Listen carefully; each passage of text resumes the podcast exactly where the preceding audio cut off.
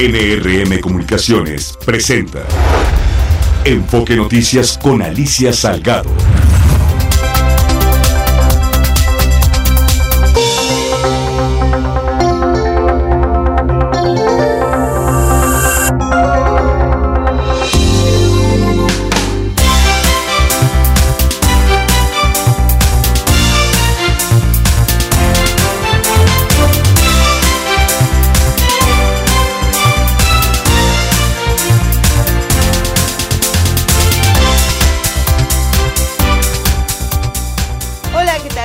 Qué gusto de saludarte de nuevo. Bienvenida, bienvenido a Enfoque Noticias.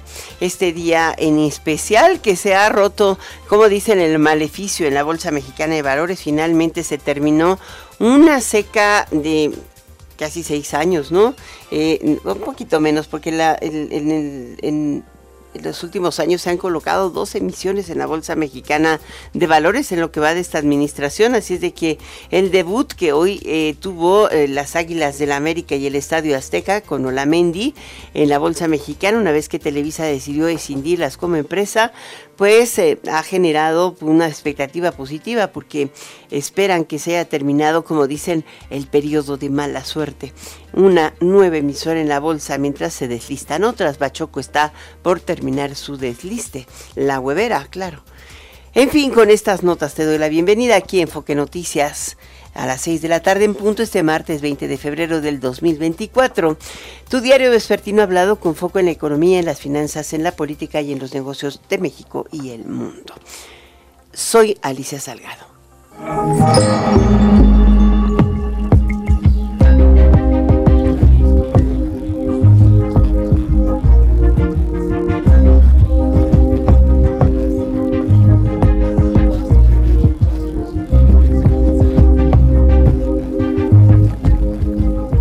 Te comenté, vamos, empezamos con la, la, nota del día interesante porque hoy por hoy fue la primera ocasión en muchísimo tiempo que se coloca una emisora en la Bolsa Mexicana de Valores. Hoy, eh, además, eh, Olamendi, eh, así se llama la empresa tenedora que cindió el grupo Televisa y que agrupa a los el club de fútbol Águilas del América, que dicho sea de paso, bueno, ha sido uno de los principales ganadores de, ganador de los torneos de fútbol en México y también de Copa América o algo así. No América, la otra donde juegan los clubes. Em, eh, ha sido una verdadera euforia este día. Em, está también el emblemático Estadio Azteca y se da justo unos días después de que eh, la FIFA haya dado a conocer que em, este, este será la sede del partido inaugural de la Copa del Mundo 2026, coorganizada por Canadá, Estados Unidos y México. Y bueno, que espera que eh, justamente la transacción ayude a atraer los recursos frescos para su remodelación, em, calculada en unos 150 millones de dólares. Eso es lo que vamos a ver con el Azteca y con esta eh, colocación accionaria. Es importante tomarlo en cuenta. Hay otro tema, eh, o sea, la decisión de estos negocios que hoy se colocaron en bolsa representaron el 10% de los ingresos totales del grupo Televisa, em, que entregó también a los tenedores de, eh, de la televisora un título, un CPO, un certificado de participación ordinario de la nueva firma de Olamendi a, a cambio de esta decisión. En la mañana se colocó en oferta pública, de hecho se esperaba ayer en la noche cerca de 9 pesos, no salió a 11.50 mm, eh, pesos el título. Y al cierre de operaciones este día en la bolsa alcanzó 29.53 pesos, más de 18 pesos, un solo día en una sola jornada. Hay quien dice que pues em, es muy probable que pudiera venirse un ajuste de utilidades o lo que sea, pero quien invirtió hoy ganó hoy. Ese es el tamaño. La operación involucró 3.93 eh, millones de acciones que representan 107 millones 685 mil pesos, 107 millones 685 mil pesos. Eh, todavía le van a tener que meter una lanita extra, pues probablemente financiamiento a Olamendi para poder alcanzar la remodelación del el estadio, así es de que allí lo tienen. Es yo creo que la nota financiera del día. Se esperaba que en enero de este año el fideicomiso de bienes raíces, eh, la fibra Next, ¿te acuerdas que el año pasado estuvo a punto de salir en, en una colocación bursátil y se echaron para atrás porque tenían problemas de registro con el SAT? Hasta ahorita no se sabe cuándo va a debutar en bolsa. Eh, yo creo que eh, ha tardado por alguna razón y la otra que viene como muy en puerta es la, el desliste de Bachoco. Así es de que hoy tenemos esto. Vamos contigo, Ernesto Gloria. Alicia Auditorio de Enfoque Noticias, la Comisión Nacional Bancaria y de Valores resaltó como positiva la colocación de sus acciones en la Bolsa Mexicana de Valores de parte del equipo América Fútbol Club a través de su emisora Oyamani, que significa juego de pelota en Aguaquí.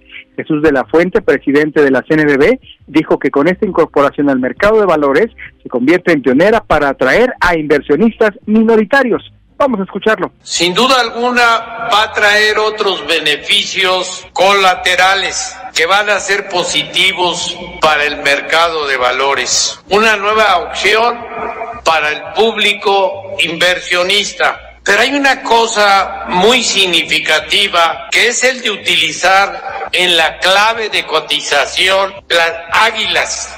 Va a propiciar esta nueva empresa que se abra a un público inversionista minorista. Uno de los grandes retos que se han venido luchando la Secretaría de Hacienda y Crédito Público y la Comisión Nacional Bancaria es precisamente mejorar nuestro mercado con más empresas, con más inversionistas. El funcionario afirmó que esta emisora se convertirá en ejemplo y tractora de otras empresas para acercar sus emisiones a los inversionistas. Recordó por otra parte que la autoridad trabaja a marchas forzadas para expedir en un tiempo récord un marco regulatorio supletorio que permita que participen pequeñas y medianas empresas en el mercado de valores, pero sobre todo nuevos inversionistas. Destacó que esta nueva emisora ha generado gran entusiasmo. Al respecto, Marcos Martínez Gavica, presidente de la Bolsa Mexicana de Valores, afirmó que tan solo en los primeros minutos aumentó su valor. Unos minutos y ha logrado duplicar su valor. Y sigue habiendo un interés en el público inversionista por seguir, por ser parte de Oyamani, por ser parte de esta historia de innovación en la que Televisa ha incursionado en este momento. Finalmente, Alicia, comentar que Sergio Arroyo, director de finanzas de Oyamani, afirmó que con esta colocación los aficionados de este equipo de fútbol tendrán un mayor acercamiento con su escuadra y se fortalecerán las finanzas de la organización. Alicia, el reporte que les tengo. Muchísimas gracias, un reporte muy amplio y gracias por esta puntualidad, Ernesto Gloria. El Senado hoy aprobó la llamada ley Silla, esta reforma a la que la Ley Federal de Trabajo obligará a promover eh, pues el proveer de una silla con respaldo o cuando esto no sea posible en eh, condiciones adecuadas, tiempos de descanso a los trabajadores que están de pie durante la jornada laboral. Entonces no es válido que permanezcan, sobre todo las, las personas que trabajan en fábricas o en empresas donde están permanentemente de pie, eh, tendrán que, deberán tener descansos de al menos cada tres horas para poder realizar su trabajo, descansos de entre 10 y 15 minutos y además siempre tener una silla. La posibilidad de sentarse es, será obligatoria por ley, no solamente por reglamento laboral. Xochitl Galvez solicitó al Instituto Nacional Electoral su registro como candidata presidencial, pidió al presidente Andrés Manuel López Obrador sacar las manos de la elección. Sergio Perdomo. Alicia, un saludo a la audiencia de Enfoque Noticias. Hoy tocó el turno a Xochitl Galvez, ya se registró oficialmente como candidata de la coalición Fuerza Corazón por México. Y bueno, pues eh, vamos a escuchar lo que dijo. Le mandó un mensaje al presidente de la República para que salga ya y saque las manos del proceso electoral. Por respeto a su candidata, por respeto a la democracia, por respeto al pueblo, saque ya las manos de esta elección. Además, Xochitl Gálvez desde el INE mandó un mensaje a Claudia Sheinbaum y también al presidente de la República. El hecho de que pensemos diferente no debe ser motivo o causa para el odio o el insulto. El presidente López Obrador llamó a quienes llenaron el Zócalo este domingo corruptos y oligarcas. La señora Sheinbaum, su candidata, los llamó falsos e hipócritas. No se puede un día citar la encíclica del Papa Francisco sobre la fraternidad humana y la semana siguiente apelar al rencor colectivo para avanzar un proyecto electoral. Eso, señora Sheinbaum, sí es una hipocresía y una falta de respeto a las y los mexicanos que sí tomamos en serio las palabras del Papa Francisco. Es cuanto Alicia, en Enfoque les ha informado Sergio Perdomo Casado. Muchísimas gracias, Sergio Perdomo. Y bueno, Claudia Sheinbaum adelantó que su partido Morena lista una denuncia ante el Instituto Nacional Electoral por la campaña en redes sociales contra el presidente López Obrador y contra su persona, o sea, contra la de ella. Escuché lo que dice la candidata de eh, la coalición Juntos Haremos Historia. A partir de bots, de cuentas diversas, en donde inclusive demuestra cómo errores que se cometen se siguen manifestando por 500 mil cuentas, etcétera. Es decir, demuestra que más que algo orgánico es algo eh, que está pagado. Entonces nosotros estamos haciendo una investigación para presentar una denuncia formal ante el Instituto Nacional Electoral y todo lo que esto requiera porque eh, nosotros queremos que la elección se desenvuelva en un clima eh, positivo, de propuestas. Eh, no creemos que la guerra sucia sea, deba ser parte de la próxima elección.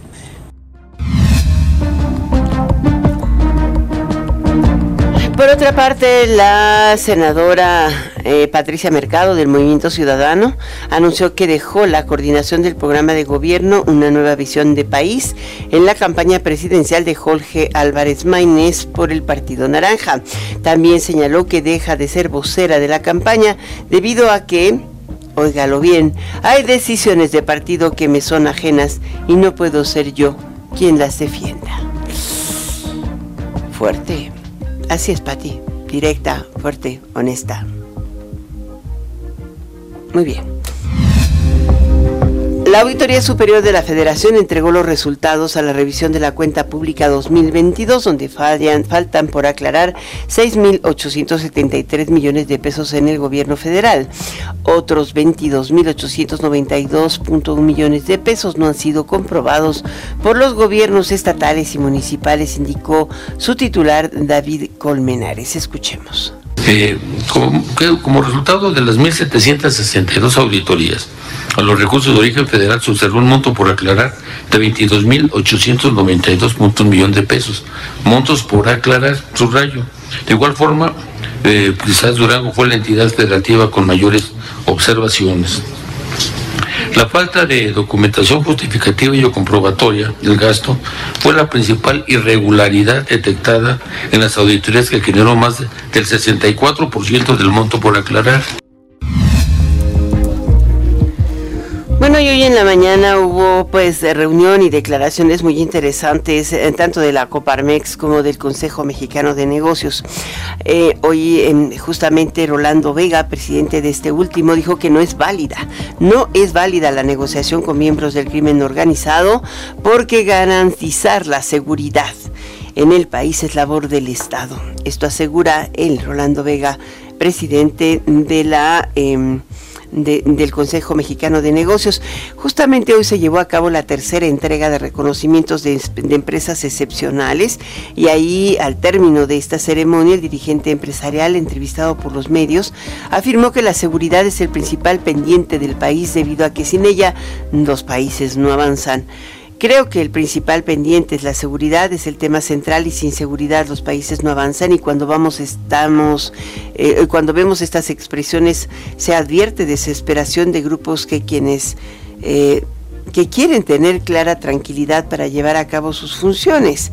No es válida eh, la negociación del clero o de quien sea, porque esa es una labor del Estado y un pendiente que tiene que atenderse Em, también cuestionado al respecto, José Merina Mora, presidente de la Confederación Patronal de la República Mexicana, dijo que existen algunas regiones del país donde el gobierno ha dado un paso atrás y eso ha permitido que organizaciones que están al margen de la ley ocupen el territorio.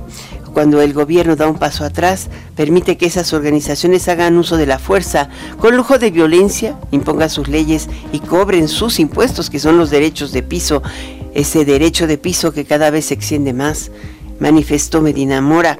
Comentó que hay algunas ciudades en donde muchas empresas han tenido que cerrar por prácticas de cobro de piso. Hemos visto que en esas ciudades, en algunas ha sucedido eso porque definitivamente afecta, sí está afectando al sector productivo, ya que las empresas tenemos la obligación de pagar impuestos, pero además cuando el impago de impuestos hay o se suma un, cobro de derecho de piso por extorsión, pues simplemente hay que cerrar los negocios, cerrar los establecimientos y parar el empleo. Qué fuertes y duras las declaraciones de ambos, yo creo que son el tema del día justamente hoy, hoy que, bueno, ¿qué podríamos decirte? Hay un tema que es central, estuvo en la Cámara de eh, Senadores ahí hoy eh, la, eh, la secretaria de Seguridad Ciudadana y, bueno, las eh, la información que se da no necesariamente indica que, que la información oficial no indica que tengamos un problema de derecho de piso en México, de inseguridad y de violencia hay percepciones diferentes, ¿no? Es como que dice que no tenemos un problema de agua en la zona metropolitana, no hay municipio que no esté afectado, mis amigos que nos están escuchando en Atizapán, en todo, una parte de Tlanepantla, también en Naucalpan, no se diga, todo Naucalpan, Huizquilucan y una parte también de toda la zona Esmeralda que le llaman esa parte de Atizapán, están sin agua, es sin agua la pipa llega, pero hay que pagar mucho por ella y hay muchos ciudadanos que no tienen para pagar 1.500 pesos para llenar la pipa, o sea, para pagar la pipa. Se reúnen entre muchos, pero ya cuando llega el agua está amarilla. No es agua potable, es agua extraída de pozos. ¿Qué está pasando? Ahí lo tiene usted. Así se gobierna en el Estado de México también, ¿o cómo? Porque este es un tema muy preocupante en el Estado de México está el problema, está también en Ecutzamala, está en la Ciudad de México y lo que falta y se advierte es falta de acción coordinada de autoridades. No importa el partido de cuál eh, eh, vengan, es un problema de todos resolvernos a los ciudadanos la falta de agua. Hoy el Instituto Mexicano de Ejecutivos de Finanzas mejoró la perspectiva económica, pero advierte eh, que las iniciativas de reformas pueden tener efectos negativos. Em, eh, las expectativas para el próximo año, para este año que inicia, pasarían de 2.3 a 2.4% en materia de crecimiento, mientras que la inflación bajará eh, a 4% del 4.2% que previeron en diciembre. Emilio Lozoya saldrá de la cárcel luego de que un juez federal anulara la prisión preventiva que se le impuso. Seguirá su proceso en libertad con un brazalete electrónico. La Fiscalía General de la República señaló que Lozoya Austin solo ha obtenido de jueces y magistrados federales privilegios procesales totalmente injustos y desproporcionados. Se ve que la vez pasada salió con todo y grillete a un lujoso restaurante del Paseo de la Reforma. Yo supongo que ahora le tendrán más vigilado que no salga de la cárcel dicen. El presidente López Obrador descartó que México vaya a dejar de ser una nación autosuficiente en producción de maíz blanco para el consumo humano. Pidió una comunicación con el secretario de Agricultura en medio de la mañanera, Víctor Manuel Villalobos, a quien se enlazó en vivo para dar información al respecto. Escuchemos.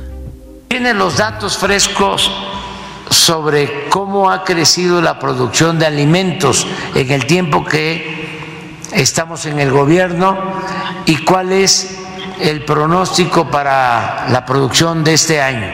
Sí, presidente, hemos venido creciendo año con año en la suma total de alimentos y el año pasado cerramos con un poco más de 300 millones de toneladas.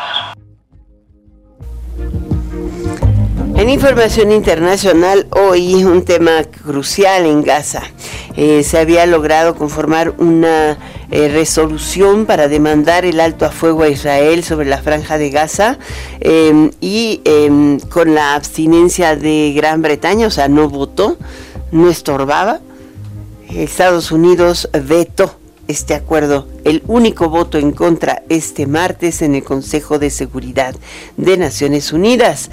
Él consideró su eh, representante que no es el momento para pedirle a Israel que deje de bombardear y asesinar a los palestinos. Contribuirá, dijo, a un acercamiento entre el gobierno de Israel y Hamas dice que no va a contribuir, o sea, el cese al fuego y la declaración no va a contribuir, pues entonces ¿qué va a contribuir? Van a dejar que siga avanzando esto, por eso le está desplomando toda la popularidad a Biden. Tiene una crítica impresionante en la prensa estadounidense. Vámonos a un corte, regreso enseguida. Enfoque Noticias con Alicia Salgado por Stereo 100, 100.1 de FM y 1000 AM. Continuamos. Está con nosotros Jorge Mendoza. Él es el, eh, el José, es Jorge Mendoza Sánchez, es el director general de Banobras. ¿Qué tal, Jorge? ¿Cómo estás? Alicia, ¿cómo estás? Gusto saludarte. Pues a mí me parece extraordinario. Hace unos días se inauguró la carretera, la autopista Barranca Larga Ventanilla. Es una obra icónica porque yo recuerdo haberla, la anunciaron oficialmente por ahí del 2008. Eh, vino la crisis, en 2009 sacaron su trazo en el sexenio de, de de Felipe Calderón y en 2010 eh, supuestamente pusieron la primera piedra y de entonces a la fecha no se concluía. Luego la volvieron a rearrancar a finales o a mediados de la administración pasada, se volvió a parar y ahora tenía más de cuatro años o algo así parada y finalmente sí se logró. Sí, mira, esta es una de las autopistas y proyectos que, que quedaron inconclusos de las administraciones anteriores fueron dos administraciones y dos empresas que fracasaron en el intento para poder concluirla, una autopista que es muy importante para el desarrollo económico y comercial y logístico de Oaxaca. Y a principios de esta administración, el presidente de la República, Andrés Manuel López Obrador, nos pidió rescatar la autopista para así eh, pues continuar con la construcción y poderla concluir antes de que terminara este sexenio. Ya la terminamos, ya hay gente, incluso hay gente en las redes sociales que ha reportado su buena, pues, pues, su buena experiencia en esta autopista. Están haciendo dos horas y media de Oaxaca, ciudad capital, a, la, a la costa, a Puerto Escondido. Y esto hace, pues, que todos los que visitan Oaxaca o la gente que vive en Oaxaca, pues ahora pueda estar más cerca de un paraíso eh, vacacional que es Puerto Escondido. Ahora, no es la única obra de, o sea, no es el único proyecto prioritario de infraestructura que se ha concluido. Este es uno de los ejemplos, ¿no? ¿Cuánto se invirtió en él? Se invirtieron en su totalidad 13 mil millones de pesos, ¿no? Pero también esos 13 mil son desde que inició. Entonces fueron, obviamente, se fueron incrementando los costos cuando se fueron deteniendo la obra en las administraciones anteriores y pues tomó 13 mil millones de pesos para concluirla, ¿no? Eh, pero bueno, lo bueno es que ya está en marcha ya se puede utilizar y el beneficio que va a representar para la población en Oaxaca y para los extranjeros que visiten el estado, pues es más que eso. ¿Son, cuánto, ¿Cuánto se estima de aforo? Estamos estimando cuatro mil vehículos diarios. Yo creo que ya estamos muy cerca, ¿eh? estamos esperando los primeros reportes, pero yo creo que vamos a estar muy cerca de esos cuatro mil vehículos diarios. ¿Ahorita están pagando peaje o como toda la, toda carretera que se inaugura? Es gratis, hemos decidido que fuera gratis en, en este año, eh, la idea es que solamente vayan a pagar los vehículos comerciales y los vehículos con placas que no sean de Oaxaca. Es decir, todos los vehículos de Oaxaca van a poder transitar por esta autopista de manera gratis de aquí indefinidamente, ¿no? Eh, creemos que con los ingresos de esta autopista por la parte comercial y por los vehículos fuera del estado va a ser suficiente para poder mantenerla. Ah, pues esa es una buena noticia para quienes viven en Oaxaca. Eh, ¿A cuántas comunidades se impacta esta carretera? Pues hay 11 comunidades por las que pasa esta autopista, pero pues ¿cuántos municipios? comunidades que creemos que tuvo una derrama económica porque muchos de los trabajadores, más de 1.800 directos, 3.500 indirectos, fueron de estas comunidades. Eh, creemos que el, el, pues el desarrollo económico para todo el estado va a ser va, va, va a ser muy importante, ¿no?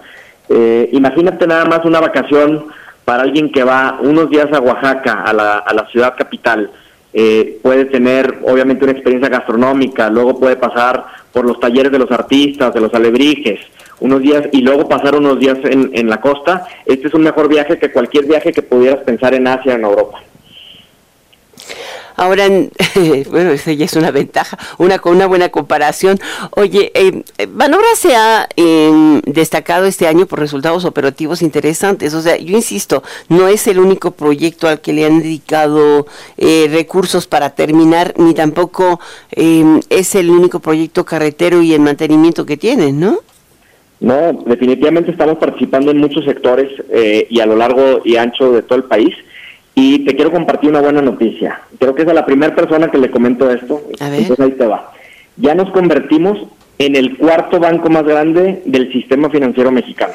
Ok. Entonces ya somos más grande que Citi. Citi era el cuarto.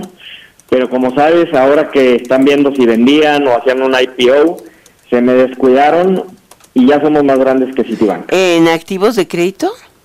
En el tamaño de la cartera de crédito directo, que es normalmente la medida estándar para medir el tamaño de una institución. ¿De qué tamaño es? Nosotros estamos cerca de los 650 mil millones de pesos. Bueno, Ahora, sí. esta cartera se logró gracias a la participación importante que ha tenido Banobras en muchos proyectos. Hemos crecido el banco en 35% en esta administración y hemos colocado casi 700 mil millones de pesos. En la administración. Sí, en la administración. Pero no ha sido a unos cinco municipios, o sea, ha 2023, sido a muchos clientes. El de inicio de 2023. Nuestra cartera es de 683 mil millones de pesos. Y con esto nos convertimos en el cuarto banco más grande. Bueno, sí me diste la noticia. Sí, Ahora, el, el balance ha crecido un 35%, sí. pero también eh, lo que la otra cosa que me llamaba mucho la atención del reporte que entregaron en la Comisión Nacional Bancaria es la eh, la inclusión de municipios que no habían tenido asistencia o tienen asistencia técnica y también financiamiento. Esta ha crecido muchísimo la penetración. Sí, mira, nosotros hemos tratado de llevar más crédito a más municipios porque por lo general a los municipios se les dan crédito para proyectos que a veces son más chicos, ¿no? A veces no son los grandes proyectos como el aeropuerto Felipe Ángeles, el tren Maya, pero son proyectos chicos que están teniendo un impacto directo en el bienestar de todas y todos los mexicanos. Tan solo en esta administración hemos otorgado financiamiento a municipios de a 315 municipios, de los cuales más de 200 nunca habían tenido un crédito con Banobras. Y en nuestra cartera ya tenemos más de 420 municipios. Entonces, sí hemos estado muy activos y para los municipios que han optado por no recibir un financiamiento o por en, este momento no están en condiciones financieras para poder tomar un crédito, les hemos ofrecido asistencia técnica y le hemos dado asistencia técnica a más de 1.440 municipios. ¿Qué posibilidades hay de que ustedes les den asistencia técnica, por ejemplo, en la reparación de las eh, plantas tratadoras de agua o en las redes eh, de agua potable? Lo hacemos, de hecho tenemos programas de transporte masivo, de manejo de agua, de manejos de residuos sólidos y también les ayudamos con temas de recaudo, del predial, de impuestos locales, de manejo de tesorería. Estamos por todos lados, les ayudamos a hacer eh, una gestión de proyectos, estructuración de proyectos. A final de cuentas nosotros somos como un banco eh, de, de desarrollo, de, eh, somos un banco asesor de esos municipios y los ayudamos desde para mejorar sus finanzas públicas como para poder eh, convertir en un proyecto realidad. Pues muchísimas gracias por esta entrevista, Jorge, por la primicia. Sí es una gran primicia, es la primera vez que un banco de desarrollo, un banco de segundo piso, es eh, pues uno de los más grandes del sistema, más grande que un banco comercial. Felicidades. Pues Es, somos de los más grandes. Había dicho que íbamos a ser más grande que City. Ahora voy a tener que decir que vamos a ser más grande que Banorte, porque es el que sigue. Entonces vamos a seguir trabajando para ellos. Pero más importante que ser el, el banco más el grande, billón, el billón. tenemos que asegurar que seamos un banco de la gente, un banco social y asegurar que todo el destino de nuestros recursos sean para mejorar la calidad de vida de los mexicanos. Muchísimas gracias por estar con nosotros, Jorge Mendoza Sánchez, director general de Banobras. Gracias. Adiós. Gracias. Hasta pronto. Vámonos a una pausa, regreso enseguida. Enfoque Noticias con Alicia Salgado por Stereo 100, 100.1 de FM y 1000 AM. Continuamos. Me da muchísimo gusto tener en la línea la candidata a la presidencia por la coalición Fuerza y Corazón por México, que es arropada por los partidos, bueno, es registrada por los partidos Acción Nacional, Revolucionario Institucional y, de la Revolución Democrática, Xochitl Galvez. Yo digo que es la candidata ciudadana por excelencia, ¿no? Después de lo que hemos visto. Muchísimas gracias, Xochitl, por tomarnos la llamada. Alicia, ¿cómo estás? Buenas tardes, qué gusto saludarte a ti, a todo el auditorio. Pues la verdad, muy contenta, Alicia. Yo creo que jamás me imaginé este día cuando salí de Tepatepec. cuando alguien me hubiera preguntado qué quería hacer cuando fuera grande, pues yo creo que me imaginé todo, menos que sería candidata a la presidencia de la República. Es una cosa increíble lo que estoy viviendo el día de hoy, estoy muy contenta y pues voy a trabajar durísimo porque yo sí quiero un México diferente, un México en paz, tranquilo, próspero, con éxito, que la gente no le tenga miedo al éxito que la gente no le tenga miedo al éxito, pero le tiene miedo a la inseguridad, Xochitl. Pues sí, pues sí, vivimos en un México con mucho miedo. La gente tiene miedo de salir a la calle.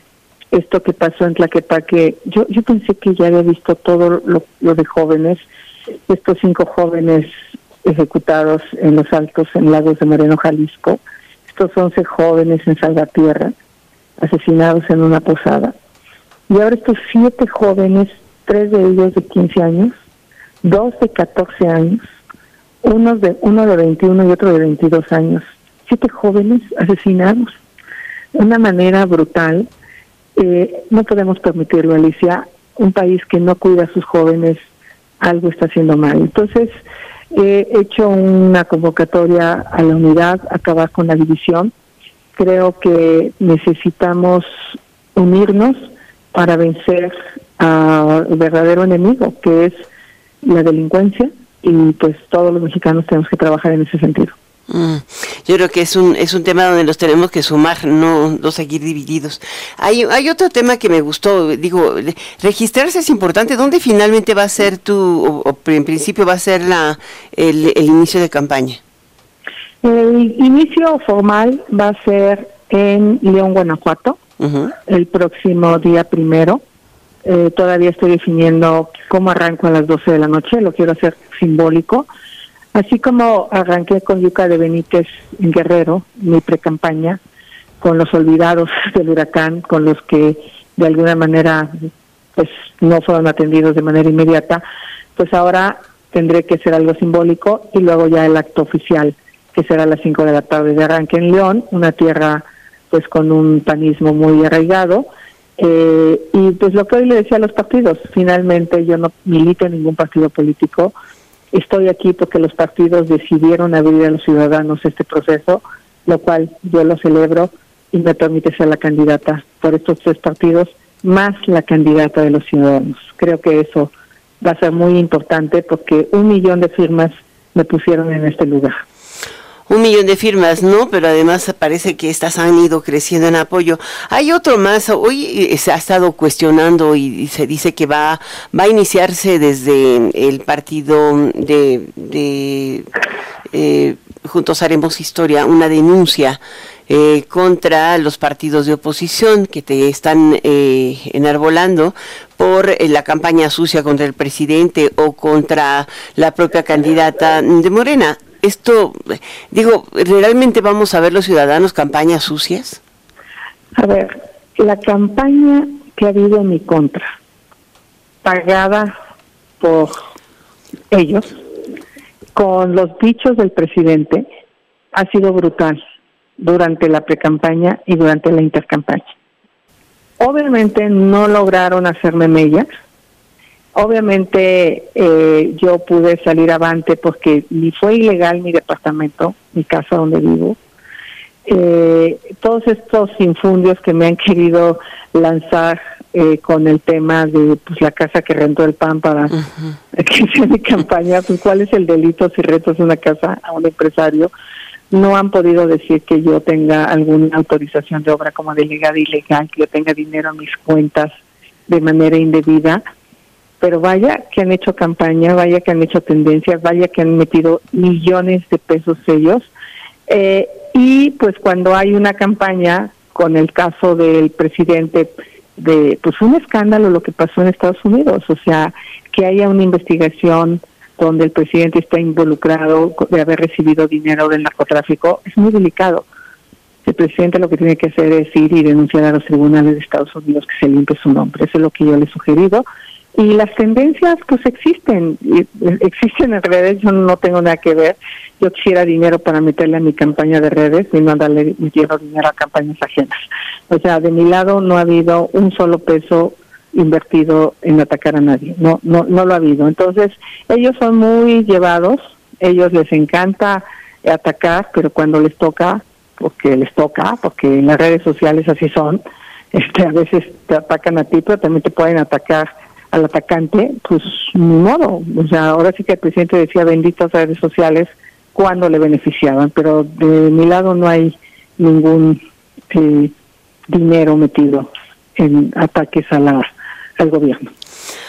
Hoy me ha llamado mucho la atención una entrevista que publica, pues eh, a, la jornada seguramente será titular de mañana. Está también en algunos otros medios. Es una entrevista, eh, pues realizada por el, el periódico ah, o el es un eh, periódico, no, sé, yo yo no lo había ubicado como un eh, medio representativo, pero bueno, se llama La Red Latinoamericana, es un canal de YouTube y hace una entrevista a la eh, periodista Ina Finogénova y mm, dice que la oposición está perdida y que Claudia eh, Sheinbaum tiene pues prácticamente ganada la contienda. ¿Tú qué dices a eso? Pues es que es lo que ellos han querido decir, pero míralo, están bien preocupados que denuncian, que se preocupan que la guerra sucia, si realmente la tuviera ganada, pues no estarían con tantos ataques. Ella puede opinar lo que quiera, pero pues ella no sabe cómo piensan los mexicanos, ella no sabe lo que están sufriendo los mexicanos por la inseguridad, el miedo que tienen las mujeres de salir a la calle, el abandono de los adultos mayores por la falta de medicinas, por la falta de prótesis dentales. Me he encontrado miles de adultos que no tienen dientes, miles de adultos que no escuchan porque no hay aparatos auditivos, eh, el abandono que se tiene al sector salud, al agua, al agua. No, no hicieron nada estos seis años para evitar la crisis del agua y ahora sí están muy apanicados porque ya llegó la crisis y lo que hicieron fue meterle a una refinería en lugar de meterle a la infraestructura hídrica. Abandonaron el campo, han abandonado la educación, hay un millón y medio de jóvenes fuera del sistema educativo, tanto primaria, secundaria como preparatoria. Se murió más de un millón de personas producto del COVID y de por falta de medicamentos y atención médica. Eso es lo que ellos tienen que explicarle a los mexicanos y como no le van a poder explicar, pues obviamente van a perder y se están curando en salud. Entonces, que sigan con su con sus entrevistas, que sigan con sus ideas, pero lo que está pasando en la calle es algo distinto la gente ya se hartó de Morena. Esta es otra. Ahora, eh, tenemos un problema de movilidad eh, impresionante en México y este es un tema de tarea nacional, ¿no? O sea, eh, mm, en México es expulsor y receptor de migrantes, una dicotomía que nos ha llevado a no poder decidir de una o a tener la capacidad de definir una política migratoria clara. Pero cuando uno ve lo que sucede, por ejemplo, en la franja fronteriza norte, de un lado construyendo una casi fortaleza militar para encerrar migrantes y del otro lado eh, eh, los túneles y creciendo una campaña antimigrante muy fuerte, eh, particularmente del candidato republicano que perfila en, en gran medida hasta hoy a Donald Trump, el expresidente de Estados Unidos, se pregunta qué terrible momento va a vivir quien llegue, porque tendrá que enfrentar austeridad presupuestal, una hostilidad extraordinaria en el vecino del norte y el gran problema bomba que es la migración junto con el tráfico de drogas y la parálisis de comercio. O sea, eh, por los trenes y por los camiones, pues lo, lo mismo puede pasar las tres cosas. Y hoy hay quien no puede separarlas. Ochitl, ¿qué harías tú? A ver, primero tenemos que ponernos de acuerdo con Estados Unidos. A mí se me criticó mucho por este viaje que hice a Estados Unidos. es nuestro principal socio comercial, tenemos que trabajar con ellos de manera importante. Yo he hecho algunas propuestas interesantes para evitar el tráfico de armas de allá hacia acá, el lavado del dinero y para que también evitemos el tráfico de drogas hacia allá. Eh, he propuesto algunas ideas de los especialistas ahora que estuve en Estados Unidos. Eh, también el crecimiento económico. Con este gobierno no va a haber crecimiento económico porque ellos quieren seguir teniendo una CFE que produzca la energía cara y sucia. Las empresas necesitan energía limpia y barata. Si no, no van a llegar las empresas. Necesitamos apostarle más a la educación, a tener más jóvenes que puedan integrarse a carreras STEM para que pueda venir temas de tecnología, de robótica, de inteligencia artificial, de electromovilidad, que son realmente las industrias del futuro. Eh, y bueno, hacia allá estaría muy enfocado mi trabajo a dar la certeza jurídica, a dar las condiciones en materia de infraestructura, de Estado de Derecho, que se cumpla la ley, que haya energía limpia y barata, que haya eh, de alguna manera seguridad pública en las regiones donde se requieren estos empleos. ¿Quién va a venir a invertir a Zacatecas? Yo te pregunto. ¿Quién va a ir a invertir a Colina? ¿Quién va a ir a invertir a Michoacán? O sea, necesitamos primero regresarle la tranquilidad a estas ciudades para que venga la inversión. Entonces, estoy muy entusiasmada. Va, hay, hay, tiro, como dicen en el pueblo. Eh, ella, eh, la señora Sheinbaum quisiera que las cosas eh, fueran como le dijeron que iban a hacer en Palacio Nacional y por eso su desesperación de llamarle a la gente que fue al Zócalo falsos e hipócritas. tú no puedes citar unas una encíclica del Papa Francisco sobre la fraternidad humana la semana pasada en el Vaticano y esta semana alimentar el rencor colectivo. Eso no se puede, o sea, y obviamente lo entiendo porque realmente su visita al Papa fue de compromiso y no de sentimiento de realmente compartir lo que es esta encíclica sobre la fraternidad. Y la fraternidad tiene que ver con la unión, tiene que ver con el amor al prójimo, con el gobernar para todos, no para unos cuantos. Eh, y ella lo que va a buscar es seguir polarizando a México y yo lo que voy a buscar es unir a México. Son dos visiones distintas. Ella sigue lo que le dice el presidente, porque él le llama corruptos y oligarcas a los que fueron a marchar al Zócalo. O sea, imagínate. este Y pues la gente tiene derecho a, manifestarse, pero eso no les gusta. Oye, ¿la coalición le paga a los medios que informan sobre las campañas? No, no. Y el presidente los ataca el presidente los descalifica. El presidente, cualquier periodista que es crítico con él, lo cuestiona. O sea, la coalición, o sea, esta entrevista tú me la pediste. Yo te la pedí y no me la pagaste, eso me queda claro. No, yo te la di es que lo subrayamos porque dicen, después te mandan un anuncio diciendo que si la pagaste. Por eso, ¿pagas medios? Es más, nunca en mi vida, desde que soy funcionaria pública, hace 24 años, he pagado una entrevista. Nunca en mi vida. Y lo digo claramente, si tú no tienes algo interesante que comunicar, pues no te van a llamar, así de sencillo. Entonces, eh, pues yo agradezco a los medios como ustedes, valientes, que están dispuestos a dar una cobertura pareja. Seguramente muchos de ustedes le han llamado a la candidata de Morena y en su soberbia simple y sencillamente no toma llamadas.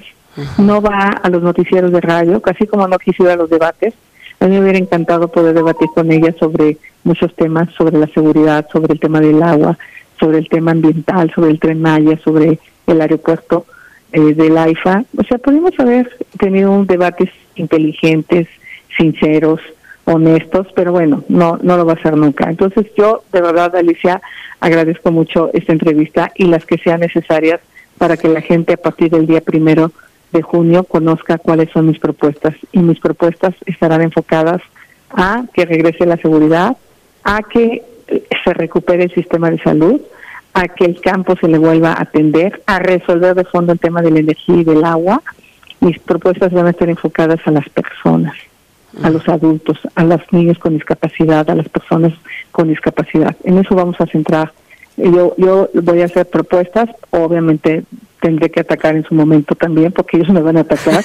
Te han atacado, eso es obvio, esa es parte de las contiendas. No, me han dado hasta con la cubeta, pero mira, aquí sigo. ¿Por qué? Porque soy una mujer honesta. Igual y te vas a acordar, ¿no? Al día siguiente que, que salió tu voz... Eh, en esta en este video que fue de inteligencia artificial que decía, "Eres eras tú la que estaba diciendo, vas a ser candidata a la presidencia." Y me dijiste, "Es que no lo sé." Yo también me sorprendí. esa esa respuesta fue muy natural y muy espontánea en ese momento porque yo creo que todos nos sorprendió ver a, a Xochitl imitada por una voz y por una imagen de inteligencia artificial.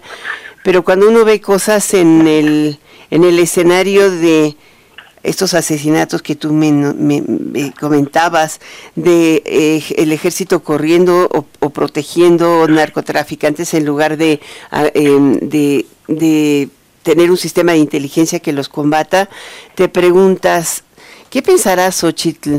¿Estará bien que, la, que el clero negocie con los criminales? ¿Eso ya es el colmo del Estado fallido? ¿Qué piensas tú? Bueno, primero lamento mucho que ante la falta de autoridad sea el clero el que tenga que negociar con los narcotraficantes para poder eh, pues cuidar la vida de las personas que viven en esas regiones donde los únicos que están ahí, por cierto, son los sacerdotes. Y eso hay que reconocérselos, su valentía de seguir del lado de los más pobres, de los más indefensos. Entonces, no estoy de acuerdo, eh, pero, pero la verdad reconozco la valentía y ante la falta de autoridad, pues qué bueno que hay eh, personas como ellos que buscan eh, ver de qué manera resuelven los conflictos en esas regiones que están a merced de la delincuencia. Muchísimas gracias por esta entrevista que ha sido un poco larga. Agradezco la entrevista, me esperé un poco, pero la logramos. Muchísimas gracias. Y sobre todo este día, el del registro de Xochitl Galvez. El mero día. El mero día. Muchísimas gracias. Xochitl Galvez, candidata a la presidencia por la coalición Fuerza y Corazón por México en Enfoque Noticias, tu diario vespertino. Vámonos a un corte. Muchas gracias, Xochitl. Enfoque Noticias con Alicia Salgado por Stereo 100, 100.1 de FM y 1000 AM. Continuamos.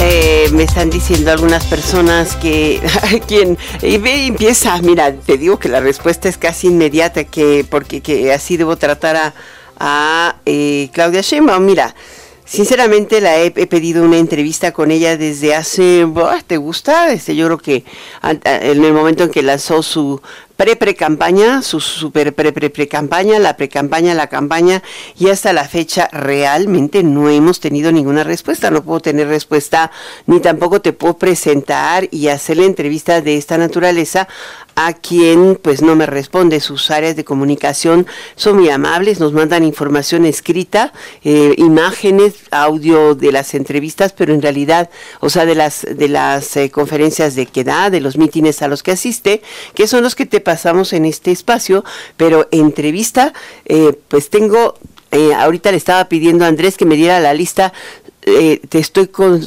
diario la solicitamos, diario y llevamos hasta la fecha 136 solicitudes de entrevista con Claudia Sheinbaum y hasta la fecha no la hemos tenido. Así es de que, por favor, no, no te enojes conmigo si no le puedo preguntar esto. ¿No? No le puedo preguntar porque no puedo tenerla, no porque no quiera yo en este espacio, sino porque no me la han dado. El micrófono siempre estará abierto para todos los candidatos. Aquí, y tú me conoces, en tu diario vespertino hablado, el equilibrio es importante. Vámonos ahora con la entrevista de un tema que a todos nos afecta. Vamos con el doctor Jesús Arturo Vázquez Ledo, que él es director médico de Asofarma de México. Yo traigo una duda impresionante. ¿Cuándo se aplica la vacuna de COVID en población infantil? ¿Cómo estás, doctor? Qué gusto de saludarte. Muchas gracias por la entrevista. Buenas tardes, Alicia. Cuéntame, ¿cuándo se aplica? ¿Perdón? ¿Cuándo se aplica la eh, vacuna de COVID en población infantil? Bueno, la, la vacuna eh, o el refuerzo. población infantil, si el refuerzo se, se aplica em, eh, a partir de los, de los cinco años de edad como refuerzo y en el caso de la vacuna de Moderna está autorizada para el uso desde los seis meses de edad hacia los cinco años de edad. En ese grupo de edad es posible que los niños no hubieran recibido ninguna dosis de alguna vacuna contra el COVID-19, entonces ahí aplicaría la primo vacunación, o sea, un esquema completo con dos dosis eh, con una separación de un mes. En mayores de cinco años, en donde es posible que ya hubieran tenido algún eh, esquema de vacunación, el refuerzo se puede aplicar a partir de, de un mes después de haber recibido la última dosis. Mm. Después de haber recibido la última dosis. ¿Un mes? Un mes después de haber recibido, un mes después de haber recibido la última dosis. ¿Y qué tipo de efectos secundarios puede tener?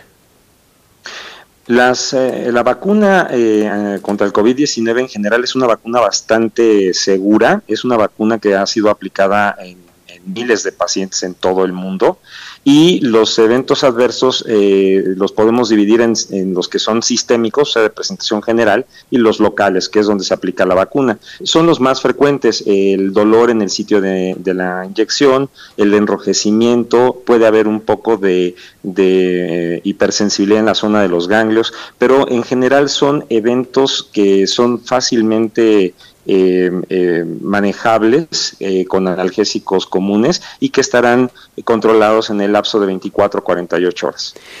Yo creo que nos queda muy claro, creo que ese es una, un tema importante a resolver. Después, si nos permites, no quiero mezclarlo, me gustaría platicar acerca de la vacunación, pero en población adulta o de adultos mayores, o sea, mayores de 70 años, porque a veces hay reacciones inesperadas.